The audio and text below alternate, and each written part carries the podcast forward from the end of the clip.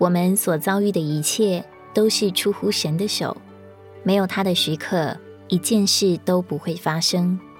他早已预定了我们的时期和疆界，规划了我们的一生是尊贵还是平庸，筹划了我们的每一天是高昂还是苦痛，什么时候会刚强站住，什么时候要静默无声。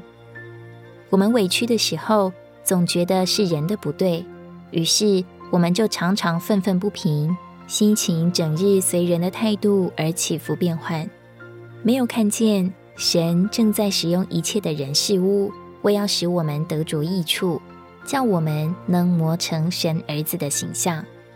神为了成全我们，为要借着一切的人或事，使我们对他有更深的经历。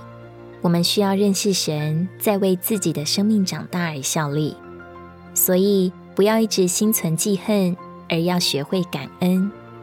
不管怎样，记住他是神，是永远爱你的那一位。愿我们都能像大卫一样，懂得神的心，认识神的手。无论遇见什么，我们都能从他领受，并专心仰望。希伯来书十二章十节：肉身的父是在短暂的日子里，照自己以为好的管教我们。唯有万灵的父管教我们，是为了我们的益处，使我们有份于他的圣别。如果你喜欢我们的影片，欢迎在下方留言、按赞，并将影片分享出去哦。天天取用活水库，让你生活不虚度。我们下次见。